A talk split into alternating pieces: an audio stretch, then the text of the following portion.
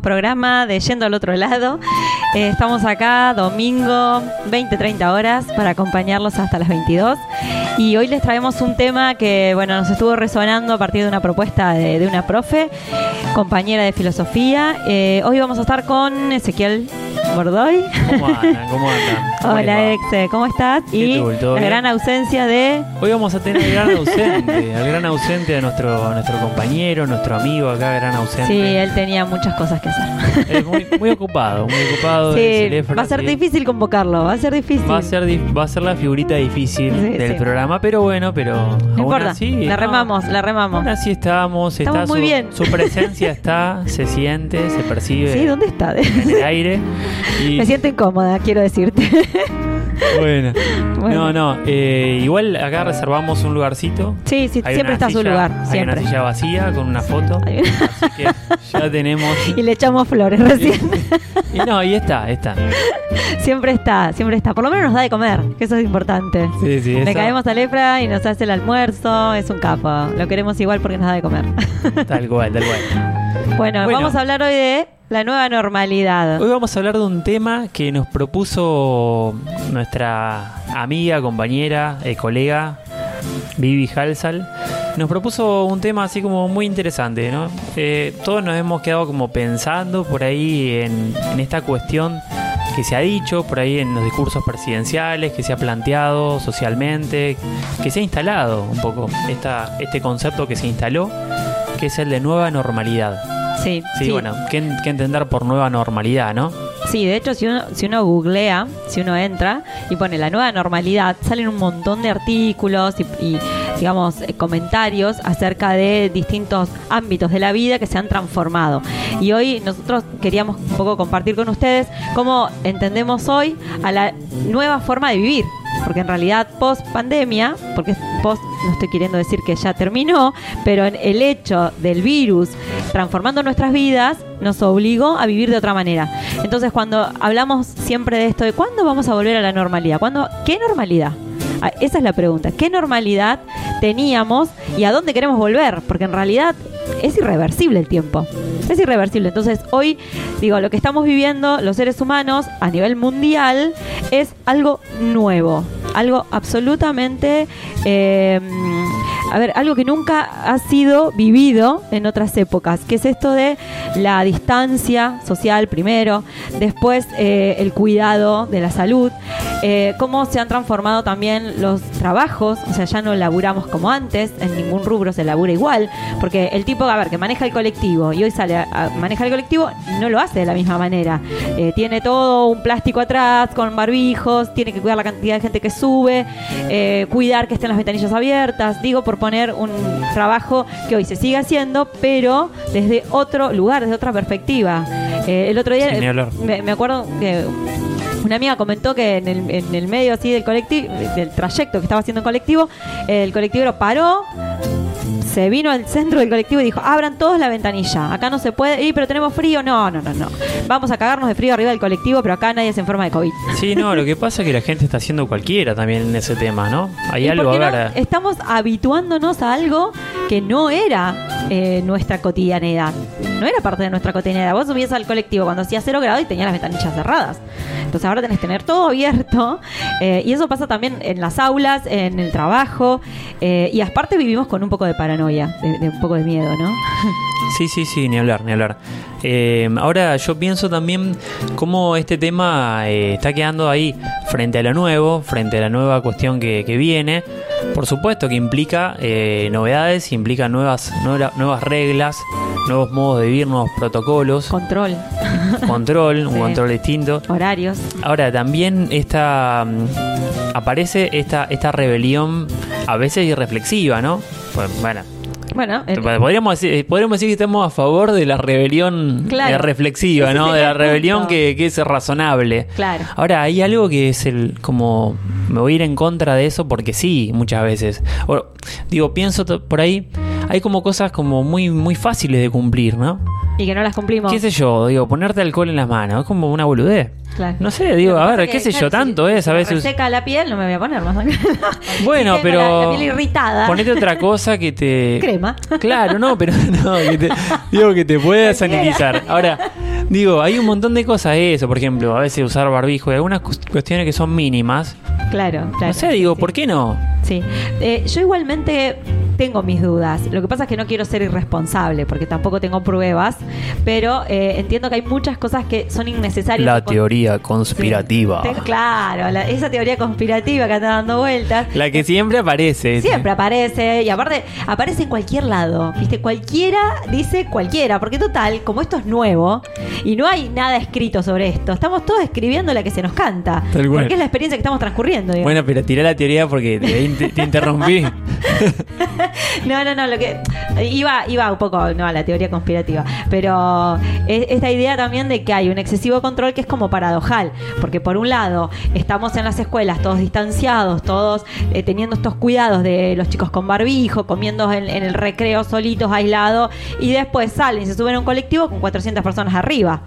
Entonces me pregunto, ¿dónde estaría la, mm, a ver, la coherencia de que en el aula estemos así, que un chico de cuatro años tenga comer solo, aislado en un rincón, y después cuando lo busca su papá a la escuela, se suben al colectivo, están con 400 personas? Sí, sí, ni O sea, hablar. ¿a ¿dónde estaría la coherencia? O salen de la escuela, vos en, en la escuela hay una aglomeración de gente re importante, de padres, todos ahí amontonados esperando que salgan los chicos. Es lo mismo, entonces, y los chicos de hecho que estuvieron aislados adentro, afuera, se juntan todos, ¿eh? y se van todos juntos y entonces digo, eh, ¿dónde estaría la coherencia? Eso voy. No, no, no sé, hay cosas que no se pueden controlar.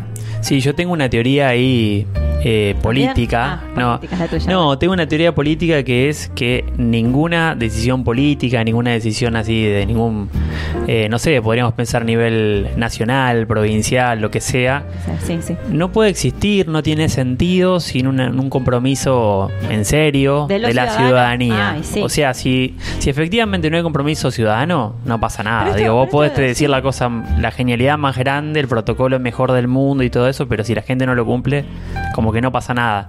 Entonces, esta cuestión ahí como que a veces quedamos medio como, no sé, bicicleteando en el aire. Sí. ¿sí? O adjudicándole la responsabilidad ¿sí? a los dirigentes cuando hay mucha responsabilidad propia.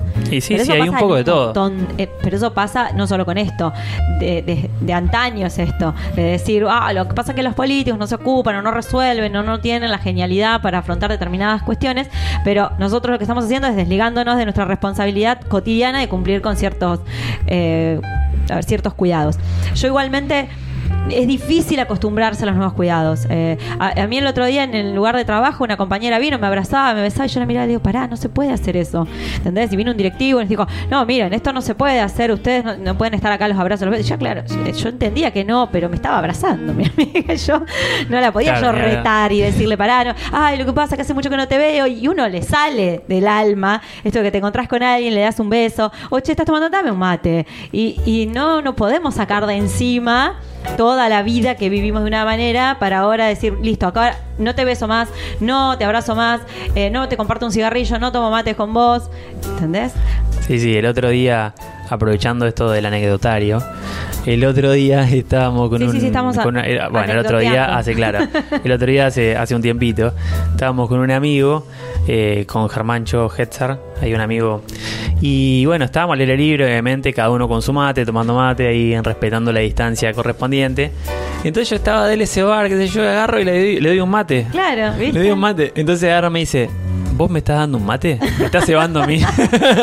Vos Digo, si él... estás atentando contra mi vida. Claro, si él no hacía consciente eso, que nosotros habíamos predispuesto para cumplir el protocolo, No. eh, no, no, me da, no me da cuenta porque tenemos tan naturalizado esta cuestión de compartir el mate, tal cual. Sí, y además cosas que yo entiendo que son maravillosas, el hecho de tomar mate juntos o de darle un beso a una persona y darle un abrazo, algo que me parecía tan fresco humanamente, hoy termina siendo...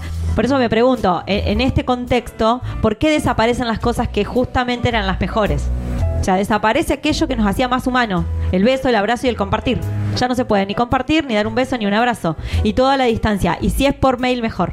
¿Entendés? Si es a través de una red que podemos comunicarnos, de hecho las clases o, o mucho del trabajo que hoy se realiza, se realiza a través de las redes. Entonces ya no hay encuentro humano. No sé hasta qué punto hablar. vamos a llegar. Quizás llegue un momento en el que ya nadie salga de sus casas.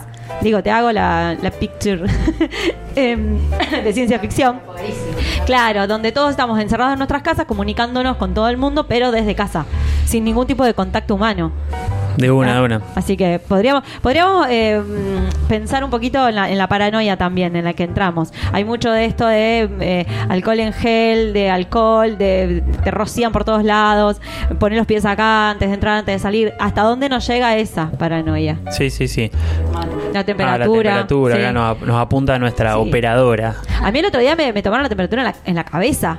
Cuando me Ah, es como con que el arma, parece dije, un ¿qué tiro, tal cual. Pará. Tal cual, Claro, pará, sí, ¿por sí, qué sí. no? Porque acá en, la- en el brazo no te sale. No te sale. Y cuando me lo puso en la frente dije, ¿qué me va a hacer? Sí. ¿Te acordás ese audio de vacunas con chip? Digo, me va a insertar algo en el cerebro. Tal cual. ¿A dónde vamos a parar? Diría. Marco Antonio Solís. Cantaría. ¿Por qué citaba a Marco Antonio bueno, Solís? viste, que, viste, Me que, muero. viste que uno puede citar. Uno tiene que ser bizarro a veces. Y bueno, a ve- a veces te sale el costado bizarro. Sí, sí, terrible. Bueno, ¿vamos a un audio? No sé si sí, vamos a. Sí, dale, dale, dale, larguemos lo el audio. Buenísimo.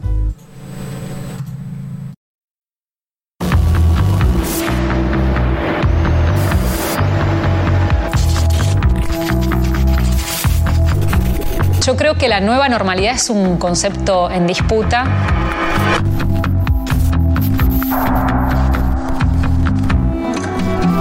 que hay condiciones para impulsar modalidades de trabajo flexible, el trabajo por objetivos, el trabajo que va justamente a pulverizar lo que nos llevó tantas décadas conseguir, que tiene que ver con nuestros derechos laborales. En ese sentido, va a ser vital la voz colectiva para justamente eh, lograr que en esta nueva normalidad que está en disputa no se instalen modalidades de trabajo como formas de relaciones laborales estables sin derechos. Lo que siento que pasa es que uno intentó normalizar o continuar con sus ritmos de trabajo, sean en el ámbito que sea, en un espacio que no está preparado y que tiene otra lógica de organización y otros sentidos puestos en juego. Entonces eso hace un esfuerzo enorme de todos los miembros de la vivienda para mantener y reproducir esta normalidad que en realidad no es una normalidad, sino es una negociación constante de espacios y tiempos en un espacio que no estaba pensado para eso.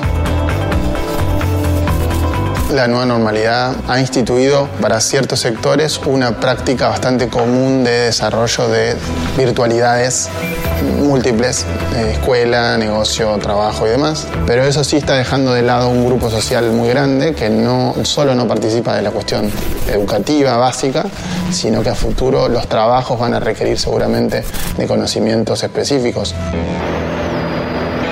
Uno de los puntos centrales que nos estamos preguntando es, bueno, ¿cómo vuelve a ponerse en escena la importancia del empleo remoto? Bueno, porque las personas no pueden salir de sus hogares, tienen que teletrabajar desde sus casas y lo que nos estamos preguntando es, ¿quién está mediando todas estas relaciones laborales, sociales y comerciales? Bueno, ahí están las grandes ganadoras de la pandemia, son los titanes de las empresas de plataformas que justamente han permitido vehiculizar y dinamizar todas estas comunicaciones.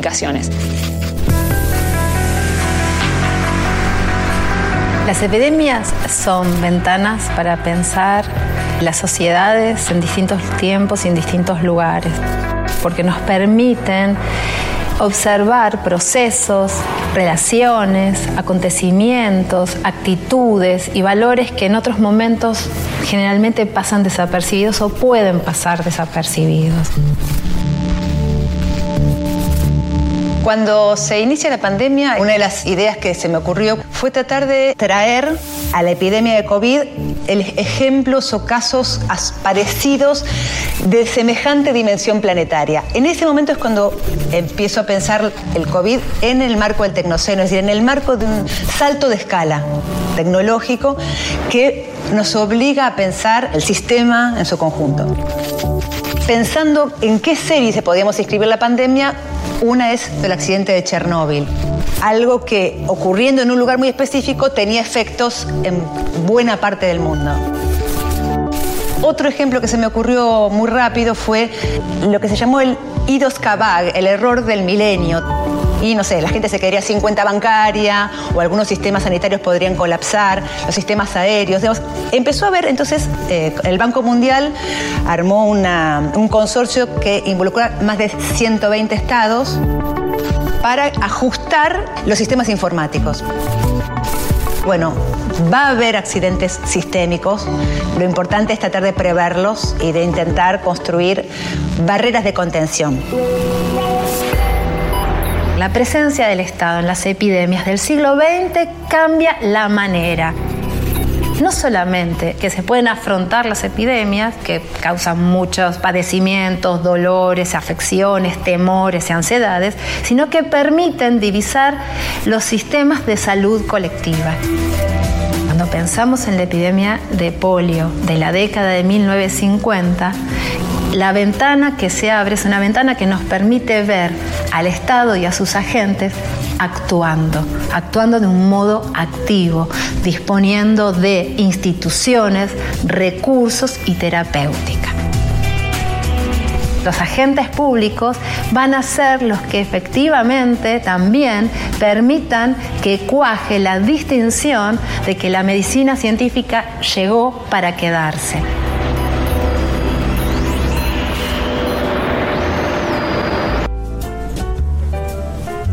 Bueno, este audio es de un programa que sale por Canal Encuentro que se llama Pandemias.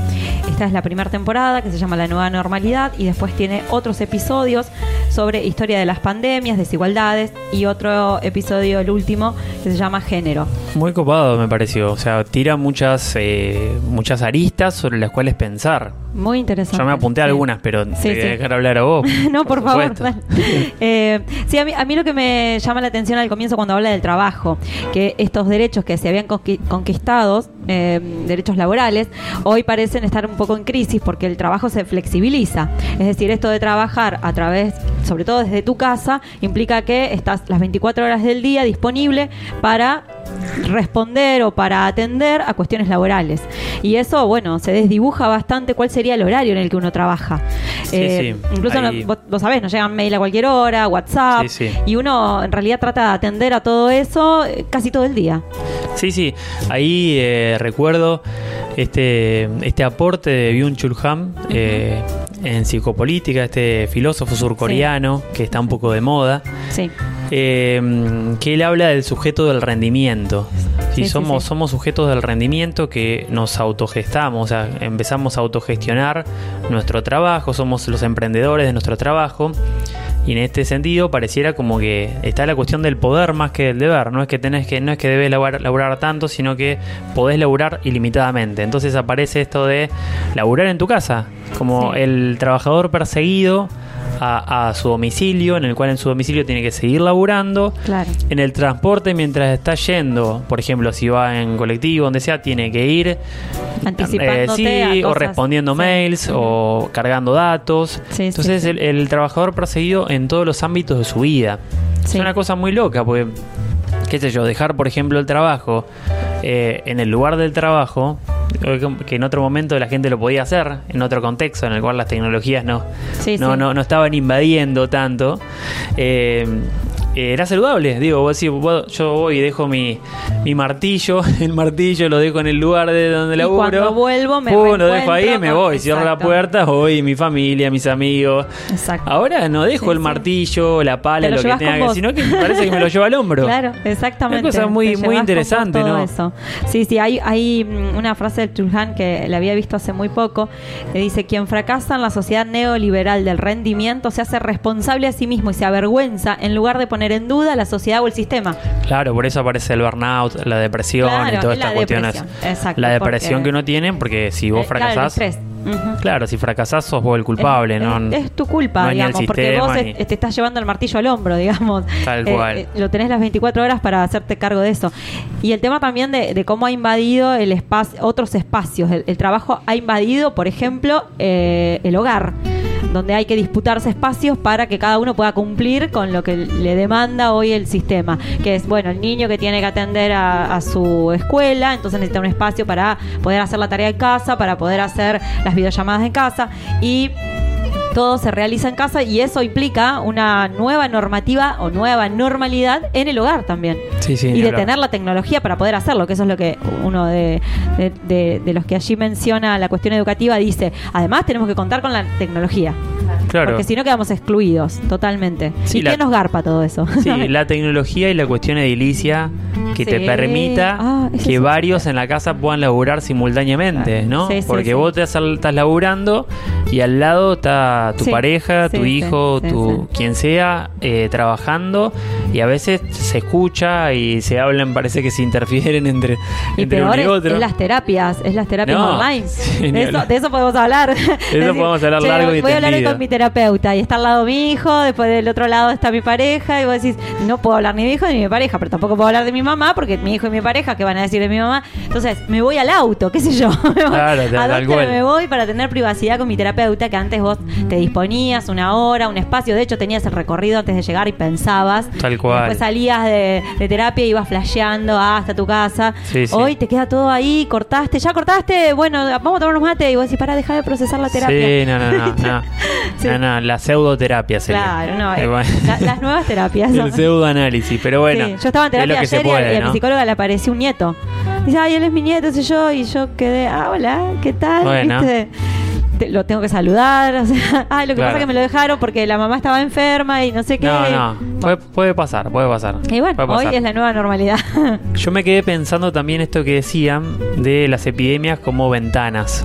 ¿no? Ajá. Como me pareció una metáfora interesante, ¿no?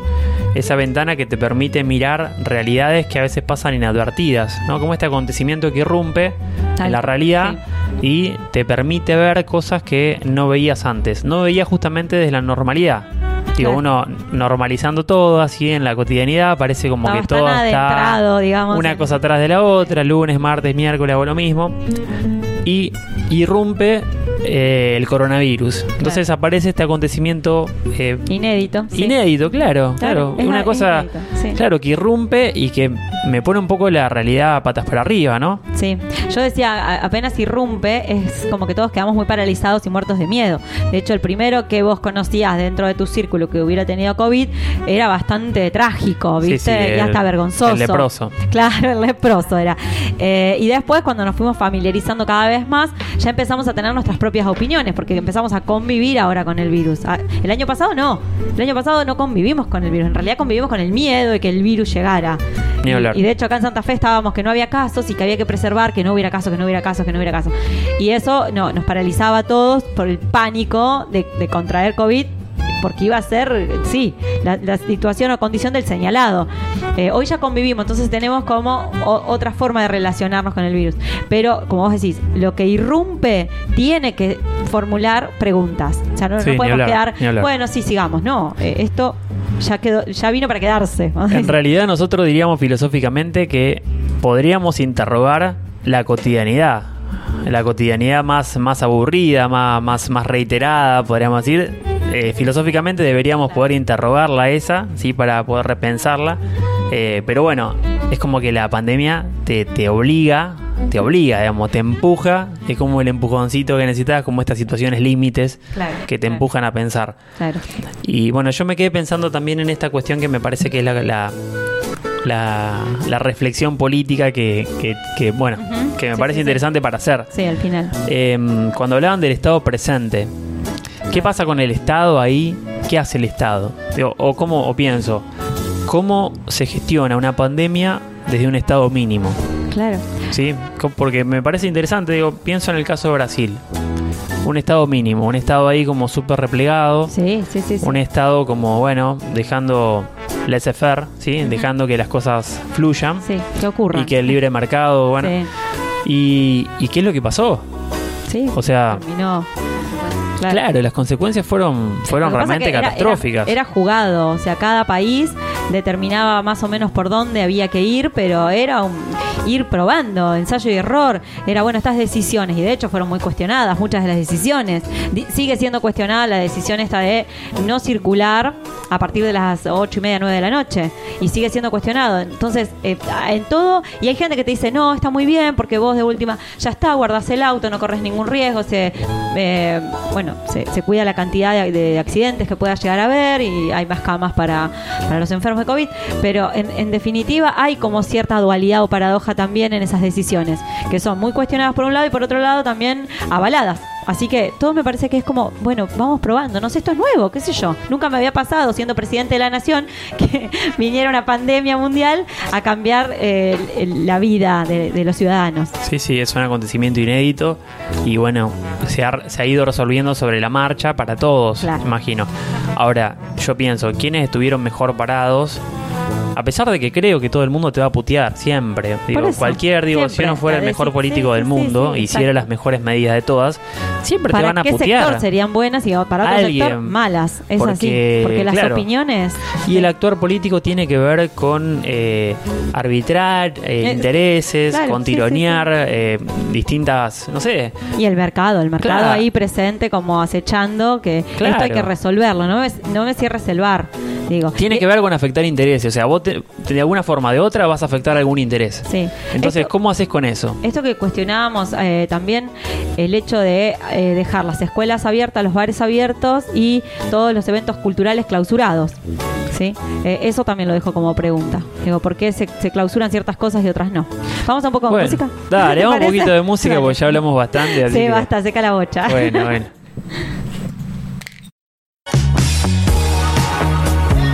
Con tu aporte podemos seguir creciendo como comunidad. Suscríbete en www.urbanasoul.com. urbanasoul.com.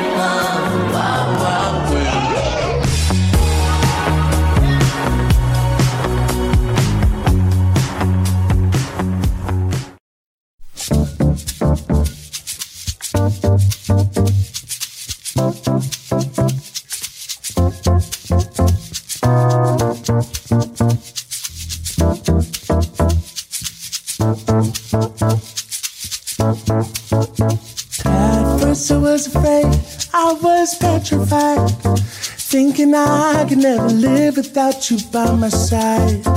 I spent so, so many nights thinking how you did me wrong. I grew strong. I learned how to get along, and so you're back from outer space. I just walked in to find you here with that sad look upon your face. I should have changed my stupid lock. I should have made you leave your key. If I'd have known for just one second you'd be back to bother me. Go on now, go. Walk out the door. Just turn around now. Cause you're not welcome anymore. Weren't you the one who tried to break me with your goodbye? You think I crumble? You think I lay down and die? Oh no, not I. I will survive. Oh, as long as I know how to love, I know I stay alive. I got all my life to live. I got all my love to give. I will survive. I will survive. Hey,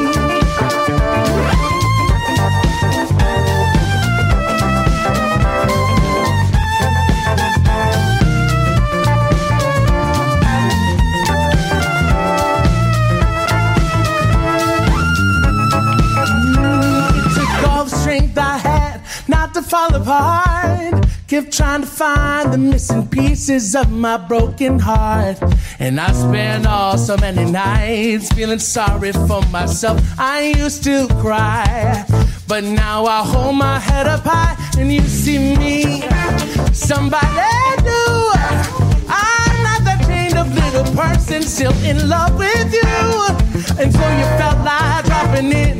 Don't expect me to be free. Now I'm saving all my loving for someone who's loving me. Go now, go.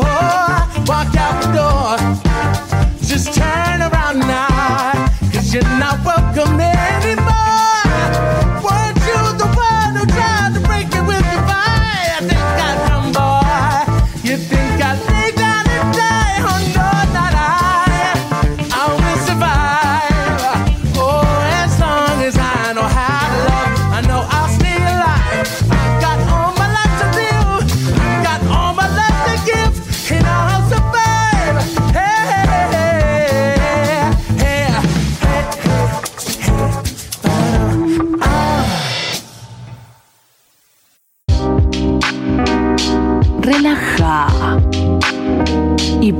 Urbana. Urbana.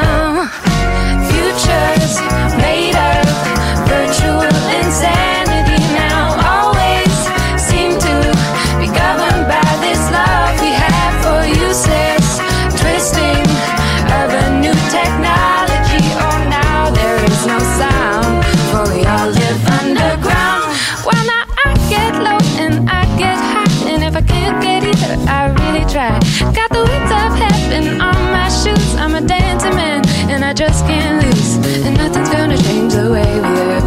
Cause we can always take but never give. And now that things are changing for the worse, see,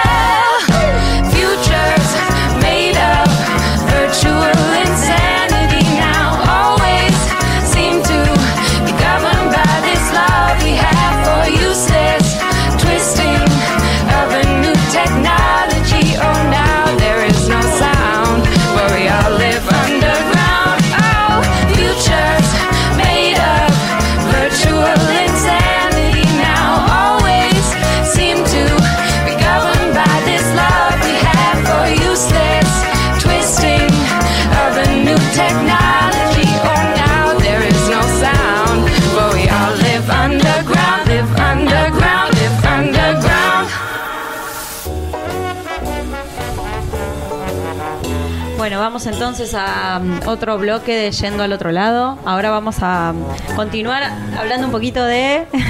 Bueno, ahora, Un objeto.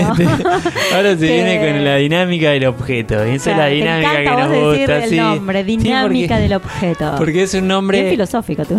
Es como un nombre así muy como.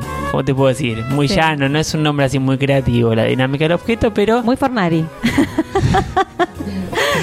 Bueno, pero ahí como que va, va, chiste, va, va. chiste interno, chiste interno. Va, va la dinámica del objeto. Bueno, en la nueva normalidad, a ver, Entonces, ¿qué objeto? claro, a ¿Pero ver. querés explicar de qué se trata la dinámica La del dinámica del objeto? objeto, ya la, la trabajamos la clase pasada, así Sí. que ya la tendríamos que tener ahí como A fresquita. ¿Sabes lo que pasa? Es que el público se renueva. No, no, claro, ahí está. Público se renueva. Y Hay que explicar, de- viste, con el alumno que... te- yo no vine a la clase pasada. Yo no vine a la clase pasada, tal cual. No, no, no, no pedí, tal cual, no pedí la tarea. Bueno, eh, no, pensar un poquito un objeto que esté vinculado con la temática que nosotros estamos abordando, ¿sí? ¿Cómo podemos pensarlo a partir del objeto? Vieron que es como que lo, eh, pensamos mucho en cosas. Pensamos mucho Sí. en objetos. Sí, Ahí me sale sí, como el melancólico. Eh, me pone- póngame el violín de fondo. Pero Un violín, acá me van a poner violín de fondo. No, pero eh, estamos como pensando permanentemente en cosas, ¿no? Y bueno, ¿y por qué no, digo, eh, tomar alguna, un objeto que nos ayude a pensar? Bien. sí. Entonces acá vamos a hacer esta dinámica de un objeto que nos pueda posibilitar pensar en la nueva normalidad. Exactamente. A ver, ¿Qué, eh, alumna Candiotti, ¿qué, objeto trajo para hoy? Sí, yo traje el objeto más molesto de esta nueva normalidad. O sea, el que más, más incomoda. El más peor. Sí, el más peor de todos y además con el cual no estoy de acuerdo. Yo es una cosa que yo no lo uso, salvo Apa. cuando tengo que. ¿No está de Pará que te, acuerdo? te adelanto cuál es el objeto, porque ya veo que te estás flasheando para otro lado. ¿No está de acuerdo? Pará, te eh, estás yendo al otro lado. ¿Es el que tenés en la mano? Es el que tengo en la mano. Acá, acá, con este doy. el barbijo, el barbijo. El barbijo me parece el nuevo objeto, el gran protagonista de esta nueva normalidad que a mí me resulta totalmente incómodo. Y vos sabés que he visto eh, médicos diciendo que hasta es eh, bueno usar barbijo porque eh, esos microbios o no, bacterias y todo lo que tenemos en la boca queda ahí y humedece. No sé la explicación, yo la verdad que lo dejé de escuchar en ese momento porque a mí me dificulta respirar con el barbijo, me- se me dificulta hablar con el barbijo y se me dificulta entender lo que el otro está diciendo con barbijo. Entonces, digo, no, esto es una medida de prevención que estamos usando porque necesariamente tenemos que cuidarnos de los contagios. Pero no me digan que esto es algo que es bueno para la salud. O sea, no es bueno para mi cuerpo tener la boca tapada. ¿Te Por más acordás que cuando- muchos me quieran tapar la boca. no, no, no a la censura. Escucha, ¿te acuerdas cuando hace un tiempo nosotros veíamos los chinos? Sí. Que estaban con barbijo por todos lados. Decíamos, fue- estos chinos están cada vez más locos. Esa fue Qué la mal foto que viven. Que yo. eh, La pasan muy mal. Yo pensaba, la pasan re mal estos tipos. sí. Porque sí. tienen que estar tan tan contaminados con cosas, bacterias, Claro, sí, sí, virus, no sé, contaminación Así que los ambiental. ojos nuestros son todos diferentes, pero los de ellos que son todos iguales, o sea. Claro. ¿Qué, qué, qué hay? ¿Qué discriminación asiática metiste? No, no pero digo, Fue chiste, perdón. qué, qué fuerte, ter eh, Cortalo, por favor. qué fuerte, ¿no? Esta cuestión de, del, del barbijo que uno veía así con tanta extrañeza Sí, sí, sí, eh, sí. del otro lado de- del charco. Del mundo. Y ahora, y ahora lo tenemos así como lo habitué. Sí, yo cuando empecé a ver los primeros barbijos, eh, realmente me sentía muy incómoda y de hecho no lo podía usar porque, no sé, me daba la sensación, digo, ¿qué, qué- a qué nos estamos pareciendo? ¿Qué estamos haciendo con los barbijos puestos? Me parecía, te juro, una película, yo salía a la calle y veía a la gente, me parecía una película de ciencia ficción. No, no podía creer que todos empecemos a taparnos. Y de hecho después empezó a funcionar todo lo que era el merchandising del barbijo. Esto de barbijos El con capitalismo, flores, el claro. capitalismo que puede- se mete en todos ah, lados. Esta tela, esta tela es mejor, esta tela no. Mira la estrella que está bordada en el barbijo. ¿Cuánto sale? 5.800 pesos el barbijo. Claro. Eh, porque está, eh, bueno, hecho por determinada marca. Y ahora lo venden en todos lados. Y uno busca, y esto pega con mis ojos, esto pega con mi piel. Y de hecho, nosotros me, me acuerdo que hemos encontrado audios así, o, o, eh, videos de YouTube donde te aconsejaban qué barbijo usar según la ropa que tenías puesta. Entonces hasta, Ah, claro, como un accesorio. Es un accesorio nuevo en el cuerpo. Hay que combinar el barbijo. Y hay que combinarlo. Por Ah, eso la gente compra negro, jean, Yo no sabía es eso. lo, lo más Y sí, porque no, vos no sabes nada. No, a mí me gusta usar, yo estoy usando ahora el de Conicet, pero me, me gusta usar a mí esos que son quirúrgicos, Sí, o sea, los que, se los que cumplen la función, ¿no? Yo, en ese sentido, Claro. en este aspecto soy un amante de la funcionalidad. Claro. Sí, no, sí, no, no, no me voy a claro. poner acá decir, bueno, hay que... No, la Se funcionalidad. supone que está hecho para eso. Claro. Vos podés respirar bien, la entrada de aire y de oxígeno es mucho mejor. Ni hablar. Pero bueno, son descartables. Entonces vos los usás y después lo tenés que tirar. ¿Sabías eso, no? sí, por supuesto, por supuesto. Salvo, salvo el de Conicet que se puede lavar, yo lo lavo siempre Ajá. todos los días. Bien, bien. Bien con, Iset como metió ahí. con, Vos sabés con agua y jabón blanco. Yo le digo, mentira, la gente no lava los barbijos. Y él dice, ¿cómo? Sí, todo el mundo los lava. Los- no. se el debería. negro, no ves si está sucio. Ya está, garpa, va, va como Claro. piña. O sea, Está bien. El negro de hace que lo compré hace cinco meses todavía sigue intacto. Bueno, Y es mentira porque no se ve en realidad, está sucio. Pero la gente no lo lava, en serio. ¿Vos crees que la gente lo lava el barbijo? No, Eh, no se lava. Se cayó el piso, ahora levante y me lo pongo, ya está. no. no. no, no, no. Bueno, Bueno, ¿y cuál sería tu objeto? eh, no, ¿para qué iba a decir algo en relación Ah, a tu barbijo. objeto? Bueno, dale. Que mío. pienso, por un lado, que el, eh, el barbijo es este, bueno, por un lado nos protege, ¿no? Pero a la vez, digo, nos protege de toda la cuestión sanitaria, pero a la vez nos imposibilita mucho, digo, esta cuestión de la palabra, nos imposibilita también poder hablarnos y expresarnos con total, no sé, naturalidad o con total... eh, la frescura que necesitamos para expresarnos. Entonces nos imposibilita la comunicación, nos dificulta la comunicación mucho. ¿sí? Sí, bueno, nosotros la- que damos clases realmente es un tema que es re complejo. Sobre todo por ahí lo- los pibes que hablan un poquito bajito, Mm. no, los perdés. Sí, Yo me tenés- tengo que poner al lado. Eh, sobre todo en la adolescencia, que el adolescente habla todo atravesado, eh, porque bueno, nada, es su naturaleza. Eh, no, no se les entiende. Y además muchos gestos que uno hace con la boca. Yo estaba muy acostumbrada a hacer muchos gestos con la boca que, digo ahora, ¿para qué los hago si en realidad nadie me está viendo? Pero no, no todavía no tomé conciencia de que no se ve. Eh, ¿qué- qué- ¿Cuáles son los gestos que hace hace? con la boca? Y, que eh, no por estaríamos ejemplo, sabiendo? no sé, no me importa. Hago así, claro. Eh, Claro. Hago con los hombritos ahora. Claro, los hombros y levantar la ceja. Bueno, y- pero eh, son costumbres incorporadas ya. O sea, todos los gestos que uno tiene son hasta inconscientes. No, Vos- es cierto que es cierto que te tapa Sí. eh, media expresividad, digamos. Claro. O sea, Sí, te sí, tapa, digamos, un porcentaje de la Yo expresividad ya no me del maquillo. rostro. Me maquillo mis ojos nada más. ¿Qué se ve? A media, si sacaba el barbijo era mapuche. no, bueno. Otro, cortalo.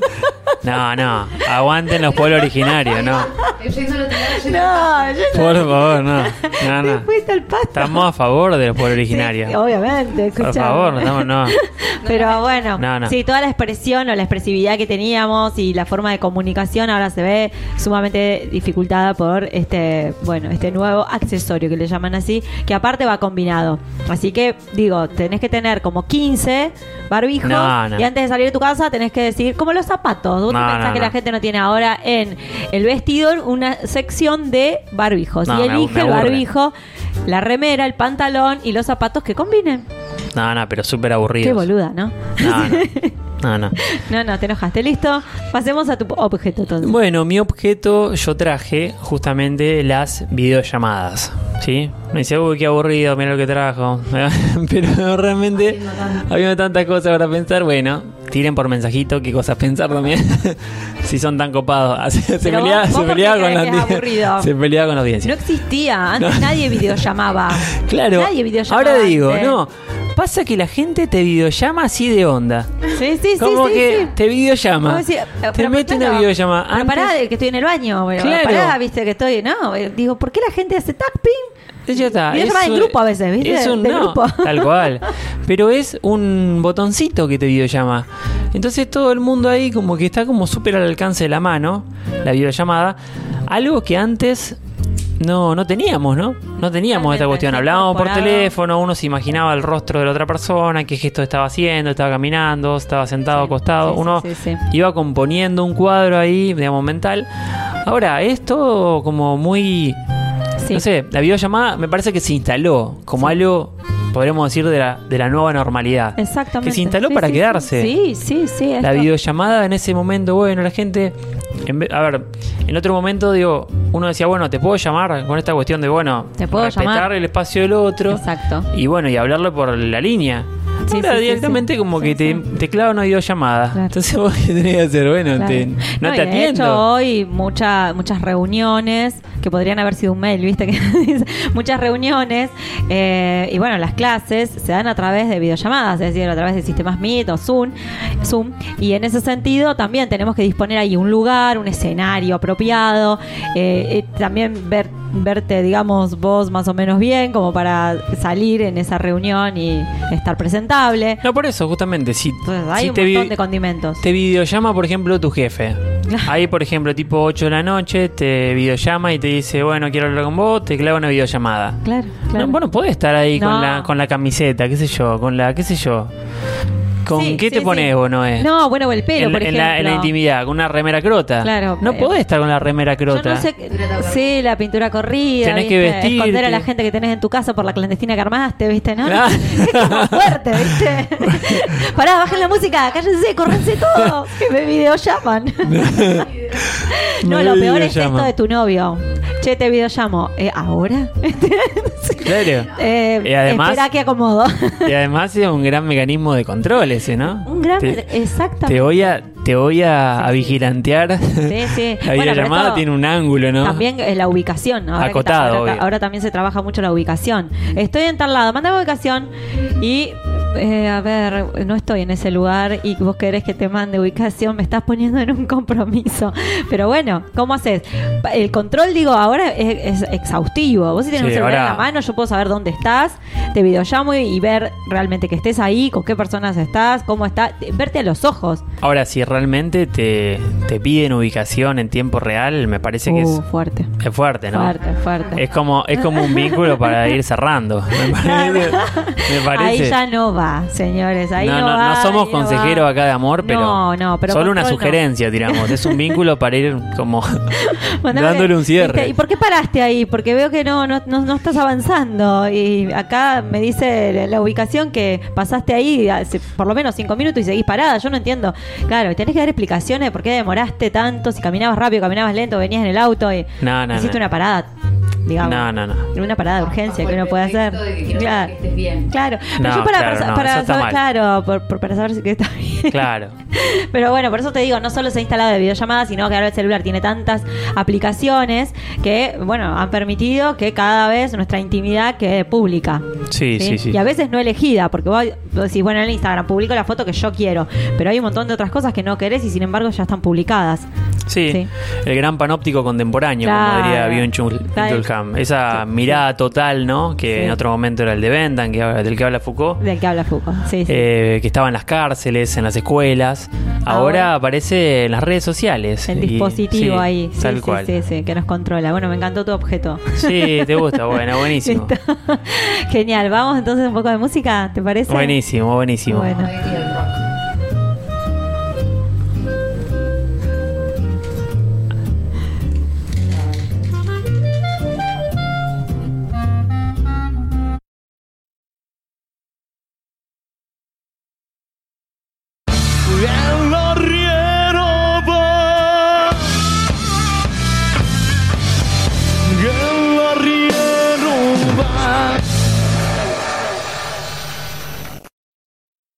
Subime un poquito más la voz.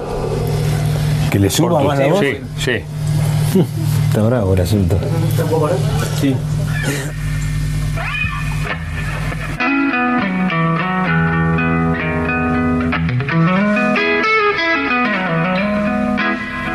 Vamos. Pistores de un curioso motor de humanidad. Resortes viejos de este amor que van.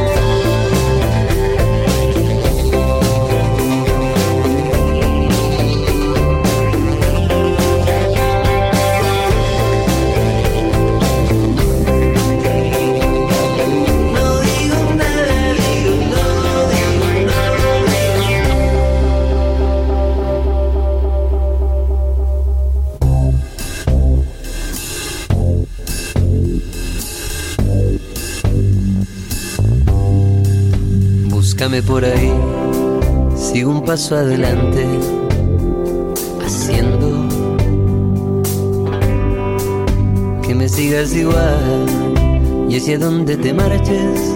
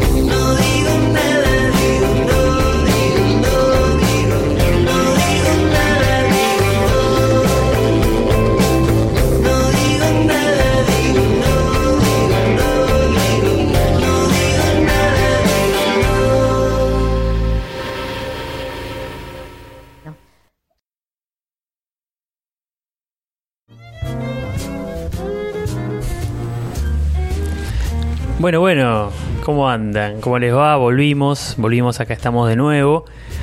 ¿Y Sí, la verdad qué que... vamos a hacer ahora? No, queríamos recuperar eh, el audio que nos había enviado Viviana Halsal. Claro, pedimos, eh, claro, como una especie del banquete, ¿no? Hicimos esa- ese pedido del banquete, ¿no? Eh, habla Eric Simo que le dice, bueno, Pedro, vos que propusiste hablar sobre Eros, Claro. empezá hablando. Habla vos, a ver Sí, qué es lo que tenés para proponernos. Ya que Pedro quería que decía- habláramos de la, normal, de la nueva normalidad, le pedimos a Vivi Halsal que hablara sobre eso. Claro. y la comprometimos. Claro. Fedro decía que era importante hablar sobre Eros y entonces propuso el tema. Bueno, acá la Bibi sería como nuestro Fedro. Claro, exactamente. Eh, así que bueno. Que nos asiste para aclarar un poco a qué se refiere la nueva normalidad. Tal cual, así que si les parece vamos a escucharla un poquito y, y charlamos un toque sobre ella, ¿sí?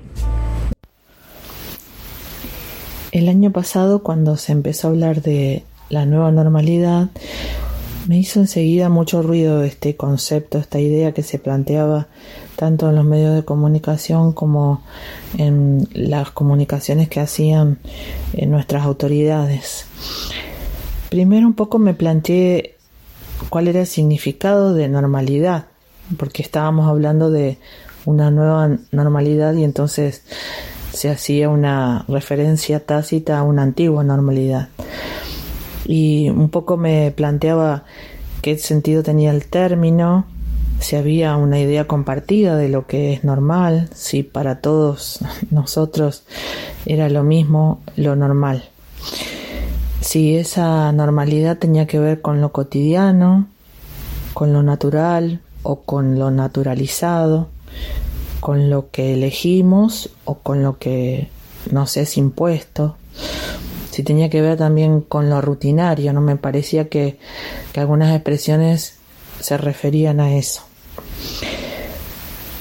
Después empecé a ver que en esta propuesta de la nueva normalidad eh, aparecía una idea o una pretensión de que fuera una solución única a, todas las crisis que a mi entender se dispararon a partir de la pandemia y de la cuarentena, como una especie de, mesianismo que resuelve todo.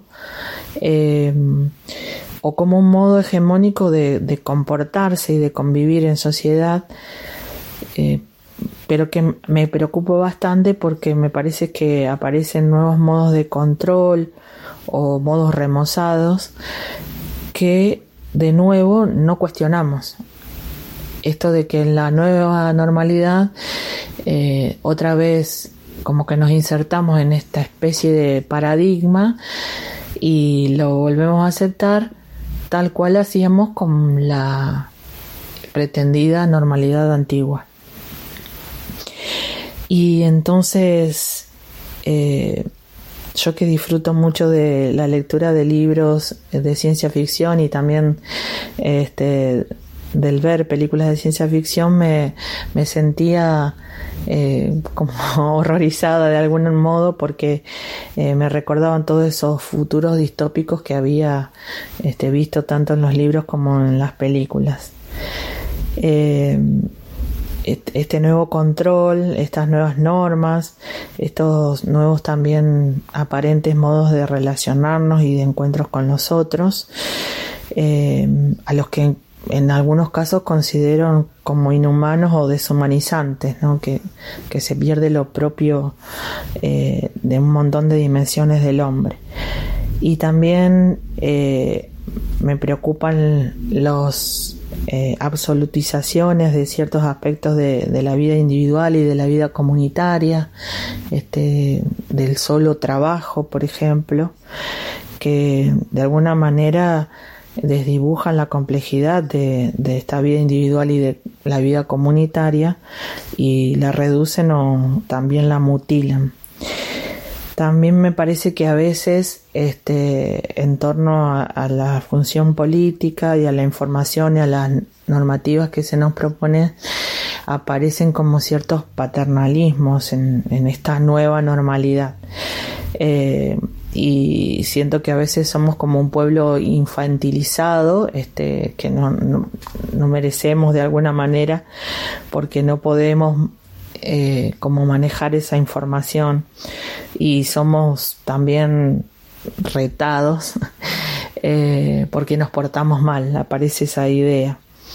Y también me preocupan otras cuestiones que tienen que ver con eh, las denuncias a los vecinos y la promoción de este método, que por lo menos habría que poner un signo de pregunta con respecto a eso, qué significa denunciar al vecino, qué, significa estar controlando, mirando la, vida del otro y, señalarlo.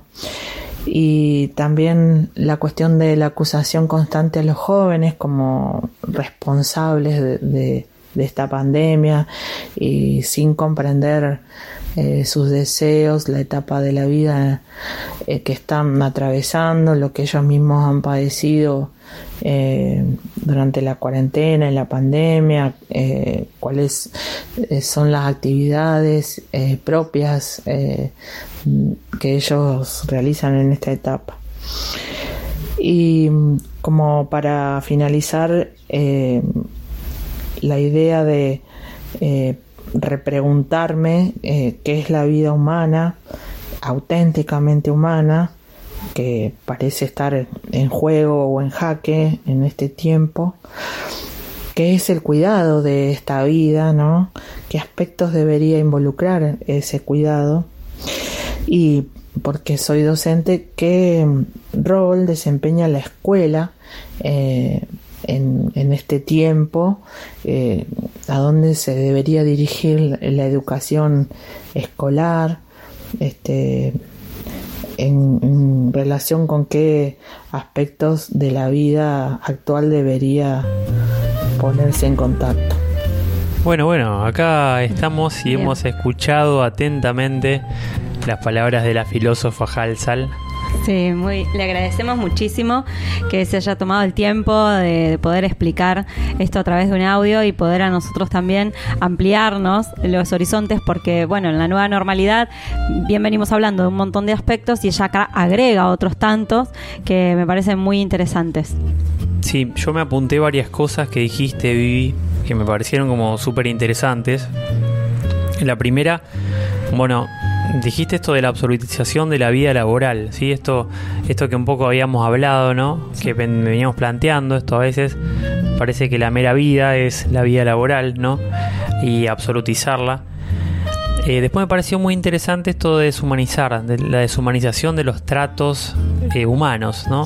Esto que debería ser humano, nos deshumanizamos, nos deshumanizamos en el trato, nos deshumanizamos en cómo, cómo nos referimos, cómo nos acercamos hacia el otro. Nos tenemos que acercar hasta cierto punto, ¿no? Porque tenemos que acercarnos desde la distancia, ¿no? De una distancia ahí cuidadosa, protegida de sí mismo, del otro. Incluso ella habla de- del reto de- de- o de esta también este linchamiento público a quien no cumpla con eso. Que eso fue muy común, sobre todo al principio de la pandemia, es decir, eh, quien no estaba respetando se lo denunciaba y la gente había entrado como en esa mm, en, en esa posición de tener que estar controlando también, ¿no? Quién, quién cumplía y quién no y denunciándolo en redes, lo cual se Sí. volvió bastante, digamos, controvertido, esto de andar buchoneando quién cumplía y quién no. Bueno, eh, ahí mientras hablaba recordaba un poco el concepto de la Rusia stalinista.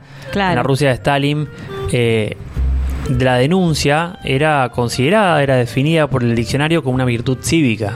Claro, O claro. sea, es, una, es virtuoso cívicamente denunciar a tu vecino. Claro, claro, como un acá- compromiso con el Estado. Acá estamos en, en un horizonte político distinto. Pero me parece interesante cómo cada uno ha denunciado al otro, cómo cada uno denuncia al otro, cómo cada uno escracha. Los escraches fueron No, así. los scratches eran ah, terribles. Fueron y vinieron a mansalva. Sí, Y mucho de mucha fruta dando vuelta, mucho mucho batir fruta había, ¿no? Porque Sí, este dedo inquisidor también, de, de quién tenía la autoridad para andar diciendo lo que el otro tenía que hacer. Cuando me parece que hay una normativa autónoma por la que uno tiene que saber lo que hace y hacerse cargo de las consecuencias de lo que hace. Pero digamos, el otro se tiene que preocupar de sí mismo, digamos, de cumplir las normas, de- de- digamos, si está de acuerdo con ellas, eh, pero ¿por qué está mirando lo que el otro hace? Eso es lo que a mí Sí. me preocupa. ¿Por qué estamos mirando lo que el otro hace para poder denunciarlo? Si nosotros lo que tenemos que hacer es ocuparnos de nosotros mismos, por lo pronto, que demasiado es. Sí, sí, sí, también es cierto que la acción en este sentido no, no es, no recae exclusivamente sobre uno, ¿no?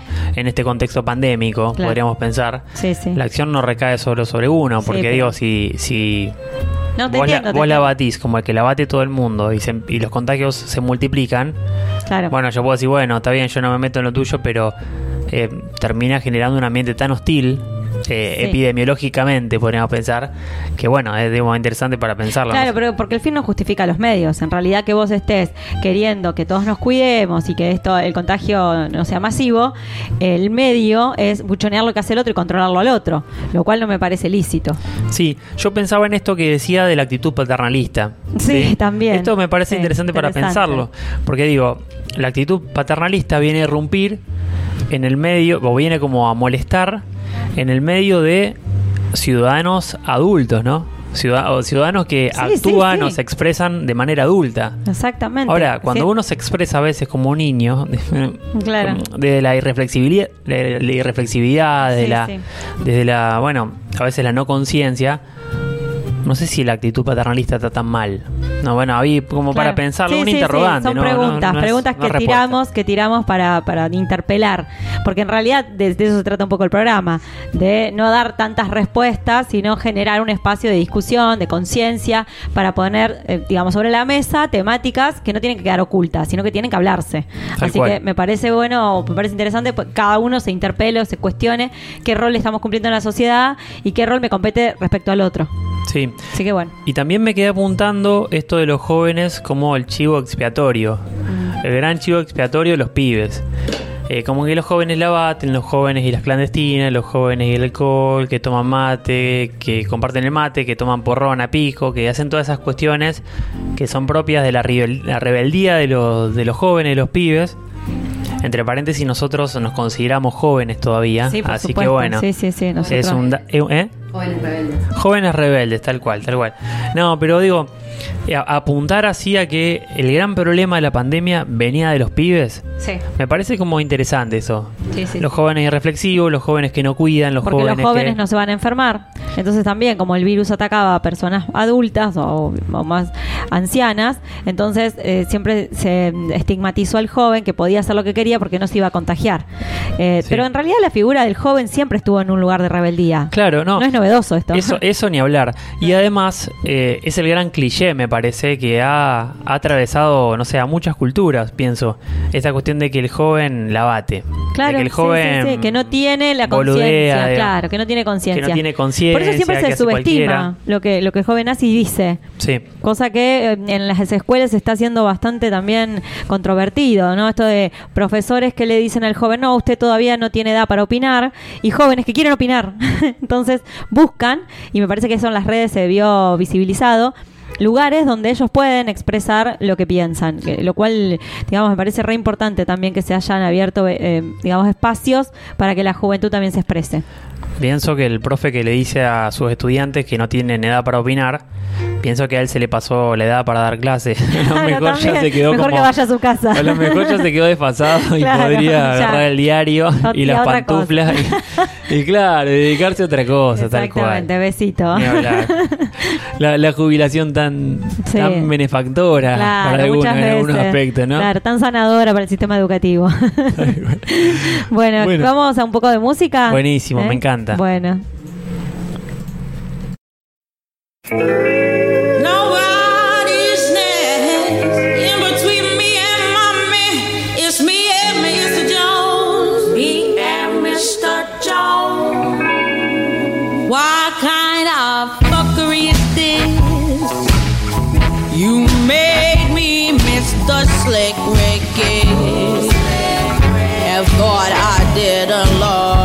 When I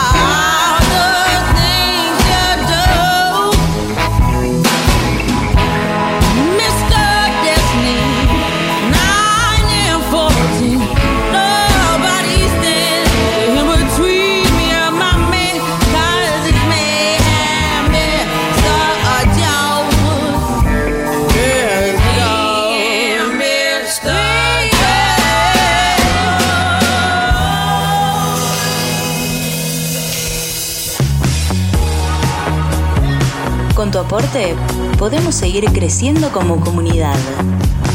Suscríbete en www.urbanasoul.com.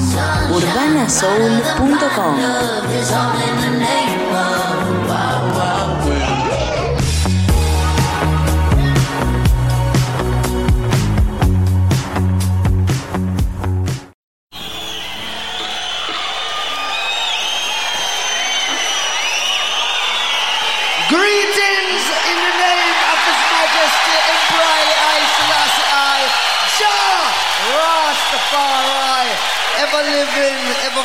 ever sure, Selassie I the first. Yeah. Yeah. Rastafari, ever living. Rastaman vibration positive.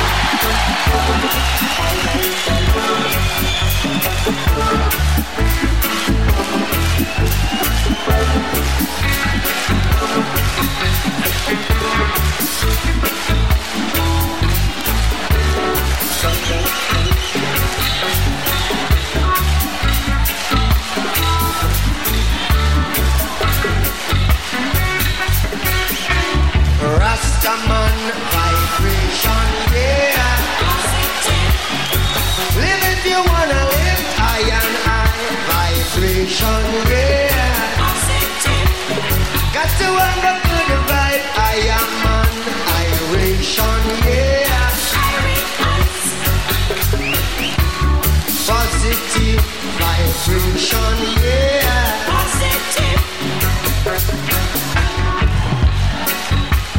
If you get down and you quarrel every day, you're saying prayers to the devil, I say.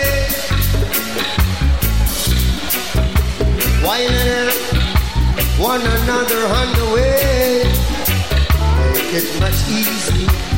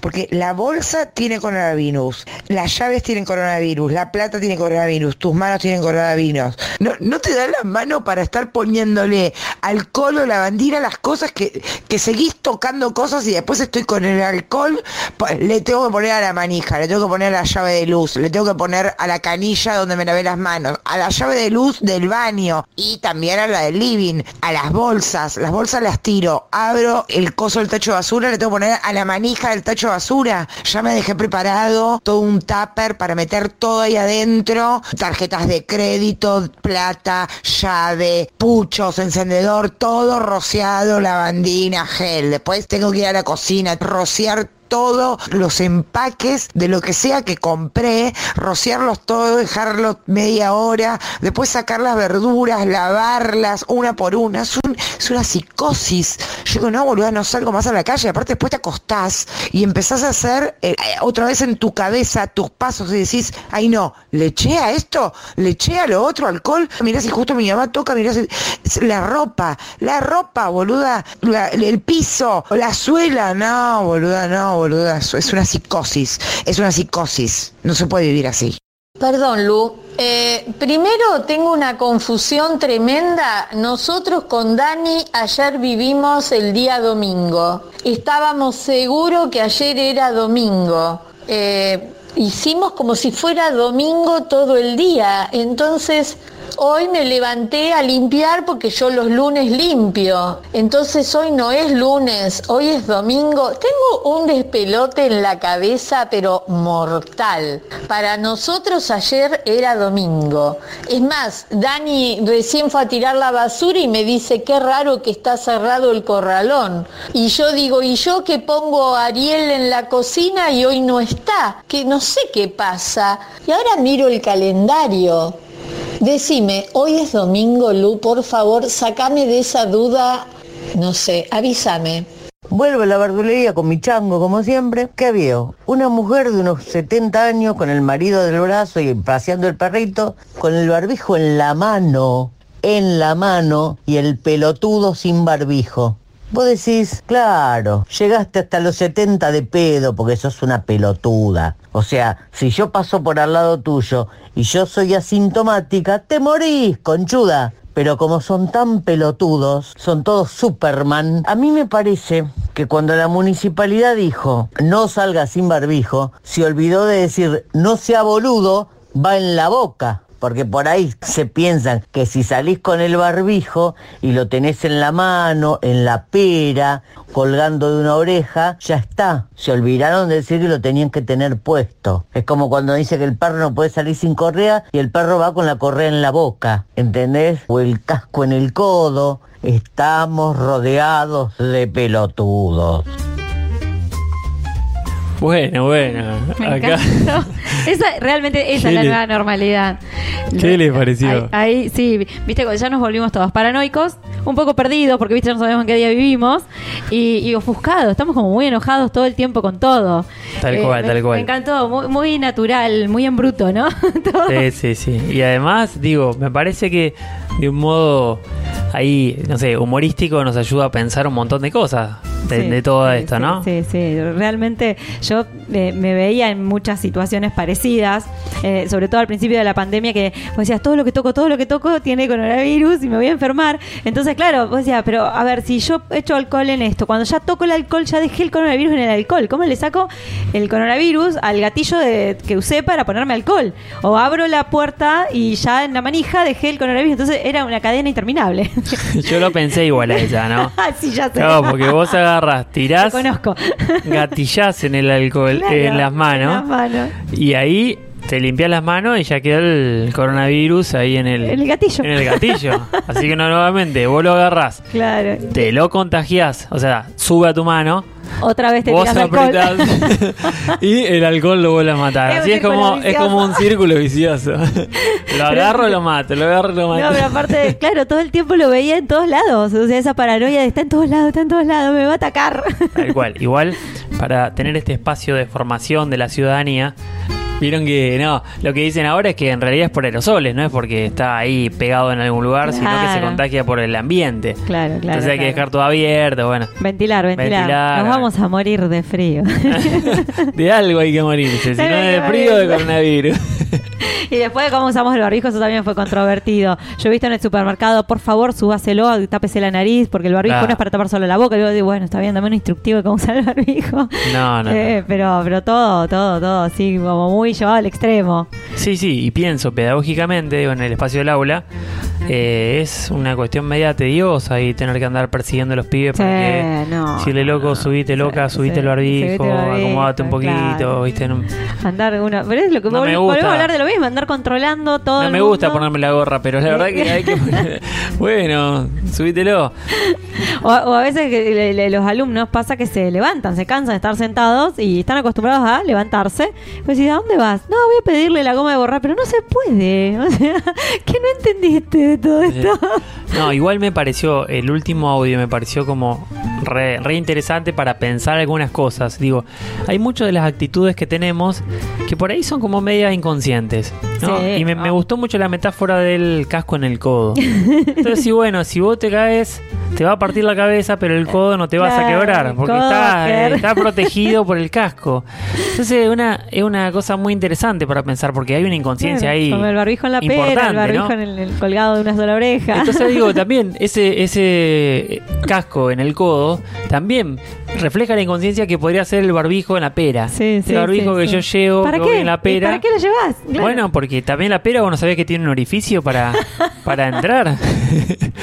que te, vos te va el aire por ahí. Y- y no, me encanta. Eso sabe bien Chani, que no está acá, pero Claro, bueno, nos podría te tirar esa, ese dato anatómico. Eh, no, pero la que está perdida, yo ya viví el domingo. O sea, yo ya lo viví ayer el domingo. O sea que hoy es lunes. Por lo tanto, hoy me levanté a limpiar y me di cuenta de que eh, no es lunes, sino que es domingo. Y, lo- y nos pasó en un momento que estábamos perdidísimos. Tal no cual, teníamos ni idea en qué día vivíamos. Todos No, a mí me iguales. pasó cuarentena estricta, laburando domingo a las 10 de la noche, corrigiendo como si nada, y yo diciendo, bueno, sí. era como tarde y seguir laburando así, pum, pues, Peor es, chicos, nos encontramos en Meet en cinco minutos. sí, un domingo, porque ya no te entraba en el día, en la semana, hablar con toda la gente que tenías que hablar. Pero bueno, está, estábamos perdidos. Ya no, Sí, estamos sí, ahora reencontrados acá yendo al otro lado. Y ahora nos reencontramos. No, y por ahí pensar también qué es esto de la nueva normalidad y si efectivamente yo me quedaba pensando si esta si esta es efectivamente la nueva normalidad. Porque pienso que la normalidad tiene que ver tiene algo que ver con, con algo de estabilidad, ¿no? Con algo que está Claro, establecido, sí. establecido, que ya está normado, que ya está como pautado, que es hasta lo cotidiano. Y se supone que muchas cosas hoy son provisorias. Y me parece claro, esta cuestión pienso, no se está gestando todavía la nueva normalidad, no se está como construyendo, no se está como gestionando, no está empezando a hacer eh, y está como en movimiento. Sí, sí, sí, realmente. Es como un proceso en el que todos estamos viendo una transición. Claro. Como que lo que antes eh, era una, nor- una vida cotidiana ya no es, y estamos con la melancolía de que lo que nos pasa hoy algún día va a terminar y vamos a volver allá. Y ahí es donde aparece esa, esa angustia enorme. Yo me pregunto si hay, hay cosas que llegaron para quedarse, si por ahí uno puede ya empezar a pensar que hay cosas que están buenas, por ejemplo la tecnología, por ejemplo el uso de, estas herramientas, o eh, realmente si las crisis pueden ser destructivas, porque esta, esta crisis, digamos, porque yo le llamo así, este quiebre, eh, siempre lo tomamos como algo negativo. Esto que nos pasó es negativo, es negativo. Pero a ver, quizás nos hacía falta como humanidad que algo nos pasara para irrumpir y empezar a, a- a ver las cosas de otra manera. Claro. También me lo pregunto. No, estaba pensando, menos mal que no dijiste que los, para los chinos la crisis significa oportunidad, pues ya la verdad que me tiene, me las tiene La por el piso, me la, me voy arrastrando. O sea. Sí, ¿Cómo la teoría conspirativa. No, no, pero es terrible eso como, viste, la gente dice, no, pero los chinos dicen que la crisis es una oportunidad, como está No, súper no. Claro, no, no, no, no lo decía en ese sentido. No, pero está, está bueno esto también para pensar ahí que, bueno, lo que, lo que hablábamos al principio, como cómo nos empuja a pensar eh, cosas nuevas, no, ni hablar. Bueno, los dejamos entonces eh, con estas preguntas que en realidad tiene que ver con eso el programa, de eh, tirar sobre la mesa todas estas cuestiones que venimos pensando para seguir un poco interpelando, interrogándonos personalmente cada uno lo que nos está tocando vivir. Sí, no sé si se le surgió alguna pregunta a nuestra operadora acá que nos pueda, que nos pueda plantear. Sí, un montón, un montón. una pregunta tiene, que un esté montón, pero no, pensando. no, claro, no sabe administrarlas. Hoy, hoy nos privó, nos Tiene- privó de su aporte. Sí. Para, para, para, vamos. Dale. Yo pregunté, eh, les pregunté ahora y fuera del aire si este, esta, esta nueva normalidad, por ejemplo, en el caso de ustedes, que sería dar clases eh, virtual o aquel que trabaja en su casa de manera Sí, virtual, eh, tenga que pautar esos horarios, digamos. Yo trabajo de tal a tal, ¿no? Como cuando iba a dar clases o cuando iba a la oficina y después ya está corto, ¿no? Como también decías vos, eh, temprano, el tema de la herramienta. Ya la dejo ahí, en ese horario y listo. Hasta el otro día, otro tema, este, ya me puedo desconectar. Porque ahora lo que pasa es lo que comentaban. Sí, sí, sí. Que seguir laburando. y- claro, vos decís como regular, empezar a eh, incorporar esta nueva forma de, de trabajo y ponerle norma, ponerle regla, poner regularla de alguna manera, porque fue un salvavidas en un momento en el que no se sabía qué hacer, pero ahora hay que regularla, porque ahora vino para quedarse, por lo menos en, al- en alguna parte. Sí, Sí, sí, súper tema. necesaria también. Y hasta qué punto estamos regulando o la realidad nos termina como tapando un poco. Sí, nos tapa, nos tapa la realidad, ¿no? Porque No, como nos tapa el laburo, nos invade. Sí. ¿Cuán- ¿Cuánto regulamos y cuánto nos regula? Bien. ¿Cuánto regulamos y cuánto nos, nos termina normando, El- nos termina... eh, El, el tiempo, el tiempo nos ha regulado ya. El así tiempo, que el, tiempo, ya está, el tiempo es tirano y la tiranía Sí, como bueno, ya- otra frase ya son las trillada 10 si las la hay, y el tiempo es tirano. Hay, ¿no? que, hay que prepararse para, para mañana, para el lunes, para arrancar la semana. Así que bueno, les deseamos. Para laburar. para limpiar, que es lunes. eh, les deseamos una buena semana. Y Bueno. bueno, espero que, que, bueno hayan podido transitar con nosotros este tema con agrado, como lo hicimos nosotros. Disfruten de esta semana y propónganos temas para la semana que viene. A ver, ¿qué tema podemos pensar Dale. para la semana que viene? Nos vemos entonces el próximo domingo, 20.30. Hasta el próximo 20:30. domingo.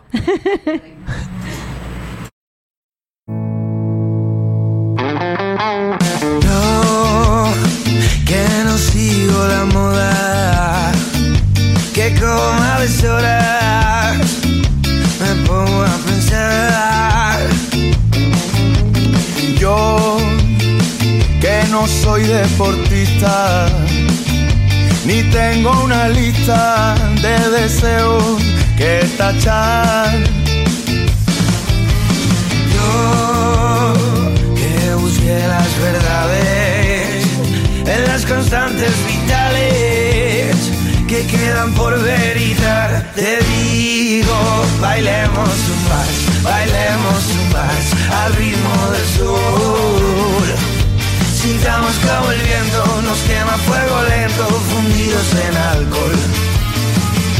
Bailemos un vals, bailemos un vals al ritmo del sol. Sintamos como el viento nos quema fuego lento, fundidos en alcohol.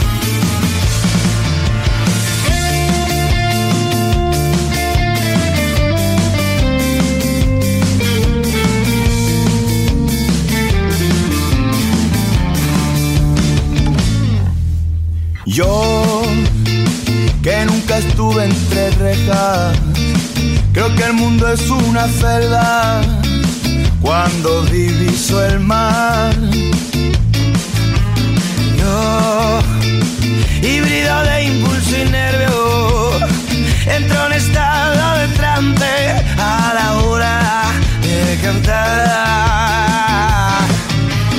Yo, que busqué las verdades en las constantes vitales que quedan por peritar, te digo. Bailemos un vals, bailemos un vals al ritmo del sol. Sintamos como el viento nos quema fuego lento, fundidos en alcohol. Bailemos un vals, bailemos un vals al ritmo del sur. El viento nos quema fuego lento, fundidos en alcohol. Corazón, corazón, corazón, corazón, corazón, corazón, no dejes de latirme, por favor. Corazón, corazón, corazón, corazón, corazón, corazón, no dejes de latirme, por favor. Corazón, corazón, corazón, corazón, corazón, corazón, no dejes de latirme, por favor.